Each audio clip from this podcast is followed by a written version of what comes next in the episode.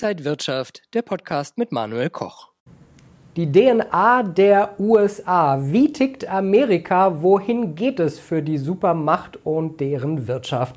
Darüber spreche ich mit Sandra Navidi. Sie ist Buchautorin und die Geschäftsführerin von Beyond Global und mir jetzt aus New York live zugeschaltet. Frau Navidi, ich grüße Sie. Hallo, Herr Koch. Frau Navidi, sind die USA noch die Supermacht? Kann man das so noch sagen? Ja, das kann man so noch sagen. Sie sind immer noch die größte Wirtschaftsmacht, die größte militärische Macht. Sie haben die meisten Nobelpreisträger, die meisten Patente. Sie sind immer noch die, das beliebteste Einwanderungsland, also haben auch das Top-Humankapital, was gerne ins Land strömen will. Also so haben sie viele Vorteile auf ihrer Seite. Allerdings ist die Schwachstelle die politische Entwicklung und da müssen wir mal abwarten, wie die Midterm-Wahlen ausgehen, aber vor allem die nächsten Präsidentschaftswahlen. Dann könnte es kippen. Also ich denke, die größte Gefahr, die Amerika droht, die größten Risiken, die kommen aus, aus dem Inneren, die kommen nicht von außen. Ja, Sie haben gerade auch ein Buch geschrieben und sich das Land ganz genau angeguckt. Wie hat sich denn Amerika verändert? Man hat ja das Gefühl, seit Donald Trump ist alles so ein bisschen anders, aber schwelten die Konflikte vielleicht auch schon vorher? Ja, die Konflikte schwelten seit Jahrzehnten und die Republikaner haben seit Jahrzehnten ganz gezielt strategisch an einer Entwicklung hingearbeitet, die praktisch in der Wahl von Donald Trump kulminiert ist. Es gibt also schon vor Jahrzehnten hat beispielsweise der Nobelpreisträger James Buchanan eine Ideologie, eine sehr konservative, extreme Ideologie, wo der Staat keine Rolle mehr spielen soll, wo die praktisch Oligarchen die Herrschaft übernehmen, hat er schon gezeichnet. Dann gab es ja auch Milton Friedman, der den ungezügelten Kapitalismus äh, beschwört hat, der nur, also wo Unternehmen nur den Aktionären verpflichtet sind. Dann gab es Newt Gingrich, der in den 80ern und Anfang der 90er Jahre die Weichen gestellt hat, auch für Trump. Der hat also die, das Ideenkonstrukt vorgefertigt und geliefert. Er hat viele Verschwörungstheorien auch auf den Weg gebracht, die heute noch existieren und sich vervielfältigt haben. Also da war viel, woran sie gearbeitet haben, denn Republikaner können eins ganz besonders gut, was die Demokraten gar nicht gut können, und das ist Macht. Sie haben den Killerinstinkt und sie gehen da ganz gezielt skrupellos vor. Gucken wir mal auf einige wirtschaftliche Aspekte. Man hatte das Gefühl, Corona war einigermaßen überstanden. Dann kam der Ukraine-Krieg im Februar. Wie schwer sind die USA denn davon getroffen? Energiekrise trifft das Land nicht ganz so stark, aber die Inflation ist ja auch besonders hoch. Hat man Angst jetzt vor einer Rezession? Ja, die Angst hier vor einer Rezession ist relativ groß. Die Experten streiten darüber, ob sie unvermeidlich ist, ob wir schon mittendrin sind über diese Kurzformel von zwei aufeinanderfolgenden Quartalen hinaus ähm, oder ob sie noch vermeidbar ist. Tatsache ist, es kommt, also ich denke, die Zeichen stehen alle darauf, dass wir nächstes Jahr in eine Rezession fallen werden. Aber es kommt ja auch darauf an, wie tief und die werden wird und wie lange sie andauert. Ich gehe jetzt mal von allen Anhaltspunkten, Indikatoren, die uns momentan vorliegen, davon aus, dass sie hm, managebar sein wird. Also nicht so dramatisch, nicht so tief. Es sei denn, es ähm, kommen einige andere Risikofaktoren noch hinzu. Das ist jetzt noch nicht absehbar. Aber die USA stehen im Vergleich zu Europa zum Beispiel auch wegen der Energieunabhängigkeit deutlich besser da. Die Zentralbank kann viel besser durchgreifen. Natürlich können ihr auch hier Fehler unterlaufen. Sie hat zunächst zu lange gewartet. Jetzt ist das Risiko, dass sie zu drastisch vorgeht. Und dann, weil sich die Ergebnisse der Zentralbankpolitik ja immer erst nach ein paar Monaten auch äh, zeigt, davor wird auch gewarnt, dass sie jetzt mal ein bisschen vorsichtiger agieren sollte, langsam. Aber insgesamt, ja, die, die USA werden in eine Rezession fallen, aber sie sind insgesamt immer noch recht robust aufgestellt. Sie leben ja selber auch in den USA. Wie ist denn Ihr Gefühl und was erleben Sie? Wie geht es den US-Unternehmen und der US-Wirtschaft? New York ist eine Bubble, aber man muss sagen, es ist schon ein bisschen äh, skurril. Die Unternehmer, die CEOs sind alle extrem pessimistisch, aber sie hatten super Unternehmensgewinne und für die nahe Zukunft zumindest sieht es auch noch völlig okay aus. Das liegt unter anderem auch daran, dass sie die Preiserhöhungen der Inflation oder dass sie die Übergebühr weitergegeben haben. Und das ist ja auch eine Kritik von vielen, auch von den Demokraten. Deswegen hat Präsident Biden auch angeregt, dass wir eine Übergewinnsteuer einführen sollten, weil insbesondere beispielsweise auch die Energiekonzerne die Preise gnadenlos hochgesetzt haben über Gebühr. Das heißt, sie haben die Inflation als Vorwand dazu benutzt, zu sagen, tja, sorry, alles wird teurer. Und da könnte man sicherlich auch noch etwas Luft aus dem Kessel lassen. Also die Stimmung ist ein bisschen gemischt, aber insgesamt habe ich das Gefühl, dass die Amerikaner recht gefasst sind. Die persönliche Verschuldung ist noch relativ gering im Vergleich zu vorherigen Krisen. Der Arbeitsmarkt ist immer noch angespannt. Es kommen mehrere Bewerber auf jede freie Stelle. Also trotz der strengen Zinspolitik sind immer noch nicht genug Arbeitnehmer da. Das drückt natürlich auch die Preise nach oben. Und so gibt es viele positive Faktoren, die Dynamik der Wirtschaft, die die Wirtschaft tragen. Die Wall Street ist ja das Finanzherz der Welt. Silicon Valley, da sind die großen Tech-Unternehmen. Ist es einfach so, dass die Innovationen und dann auch deren Umsetzung vor allem aus den USA kommen? Ist Deutschland da hinterher? Ob Deutschland hinterher ist, das kommt jetzt ein bisschen darauf an, nach welchen Kriterien man das beurteilt.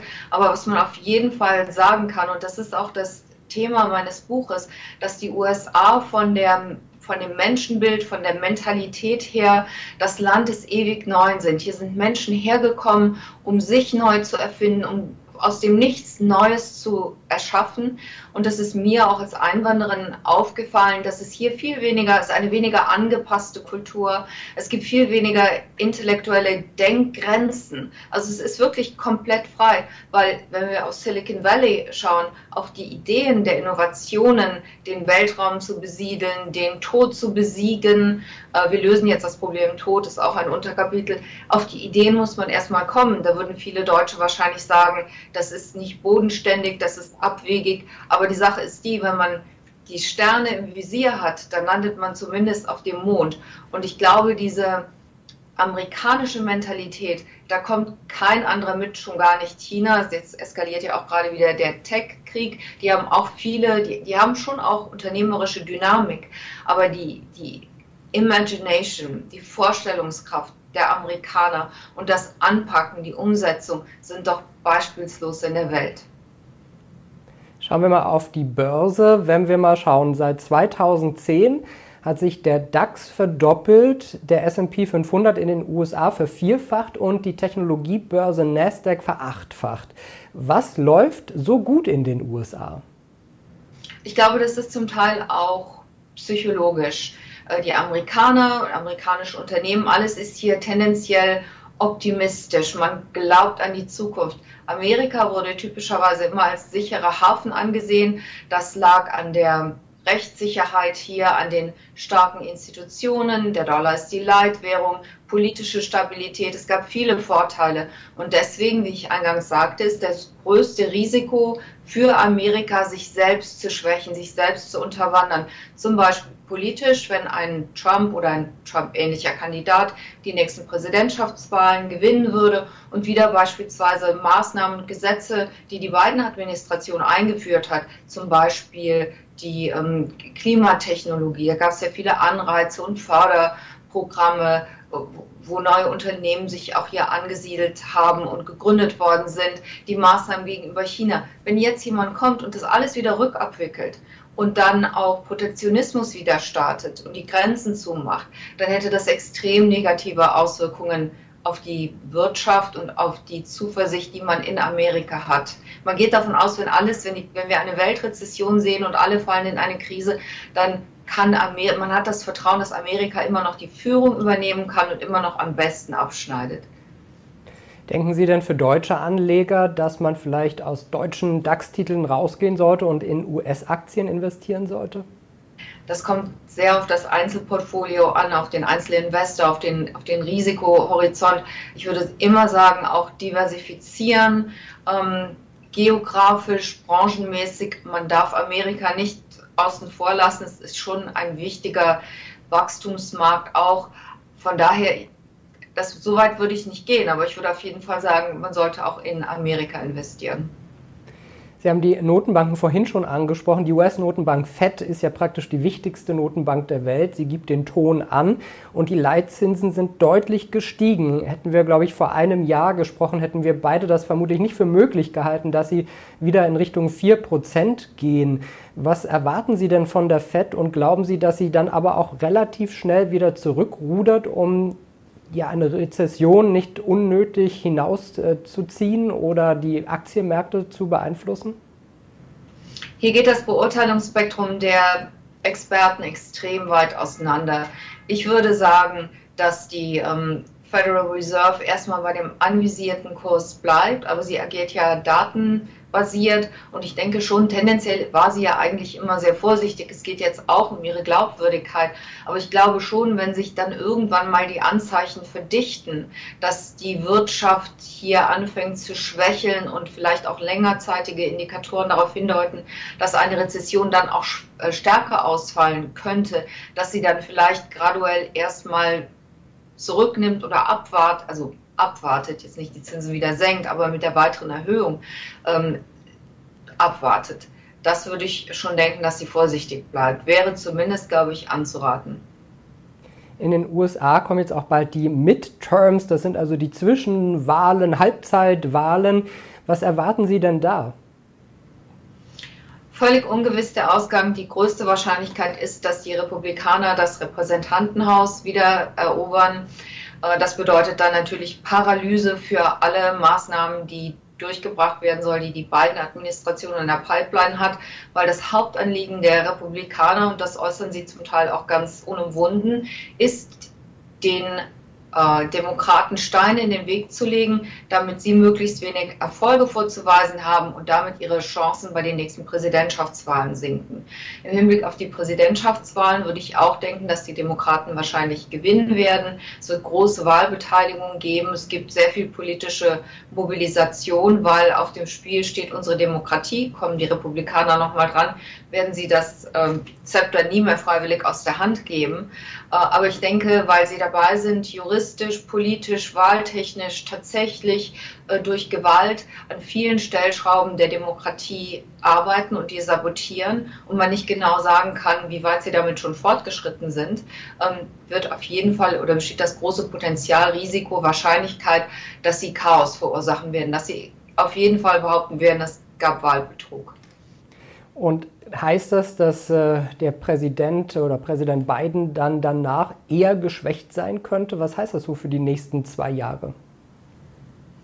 Ja, er wird eher geschwächt dastehen, selbstverständlich. Also man versucht ja jetzt schon immer, ihn im öffentlichen Image schlecht dastehen zu lassen, wenn er sich verspricht oder was vergisst. Und natürlich merkt man ihm sein Alter an. Aber ich denke, er war nach dem Albtraum von Donald Trump genau das, was wir brauchten. Sein Alter hat er durch seine lebenslange politische Erfahrung wettgemacht. Und er hat auch, ich finde, überwiegend einen sehr guten Job gemacht zum Beispiel auch im Ukraine-Krieg hat er die Führung ergriffen, hat Beispiele gesetzt, hat Waffen geliefert, große finanzielle Unterstützung möglich gemacht, einen überparteilichen Konsens äh, herbeigeführt, wo übrigens jetzt auch gerade Kevin McCarthy, der Republikaner, gesagt hat, wenn wir wieder an die Macht kommen, dann werden wir als erstes die Ukraine-Hilfe zurückstutzen. Ähm, also insofern, aber nicht nur das, auch das Inflationsbekämpfungsgesetz und viele andere Maßnahmen. Äh, da hat die beiden Administrationen insgesamt, die sehr gute Leute haben, gute Arbeit geleistet. Ich wäre allerdings nicht dafür, dass er noch einmal antritt. Ich glaube, dann ist er wirklich zu alt. Erstens und zweitens, die Demokraten haben gute Nachwuchstalente. Da kommt nur keiner so richtig zum Zug. Und natürlich braucht man auch die Schlagkraft, hunderte Millionen Dollar einsammeln zu müssen, weil sonst braucht man gar nicht erst anzutreten, dann hat man im Wahlkampf keine Chance. Sagt Sandra Navidi heute zugeschaltet aus New York. Ich danke Ihnen, Frau Navidi. Bitte schön, Herr Koch. Die Buchautorin des Buches Die DNA der USA war das, Geschäftsführerin von Beyond Global. Danke Ihnen und liebe Zuschauer, Dankeschön für Ihr Interesse. Bleiben Sie gesund und munter, alles Gute und bis zum nächsten Mal. Und wenn euch diese Sendung gefallen hat, dann abonniert gerne den Podcast von Inside Wirtschaft und gebt uns ein Like.